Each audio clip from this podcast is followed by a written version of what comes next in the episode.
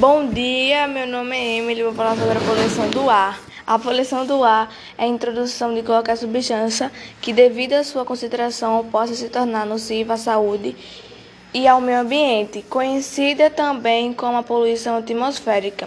Refere-se à contaminação do ar por gases líquidos e partículas sólidas, em suspensão material, biológico e até e até mesmo energia. A poluição atmosférica é cons consequência, em maior parte, da ação humana, no sentido de introduzir produtos químicos tóxicos no meio ambiente, a queimada de combustíveis fósseis.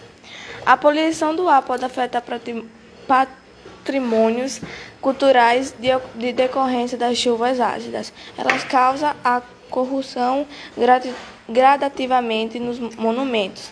Outros efeitos é a subcamada de ozônio. Naturalmente, essa camada protege o planeta das radiações ultravioletas, prejudiciais aos seres vivos. Dentre as principais fontes de emissões de poluentes, podemos destacar as indústrias, a queimada de lixos, os veículos automotores e aviões.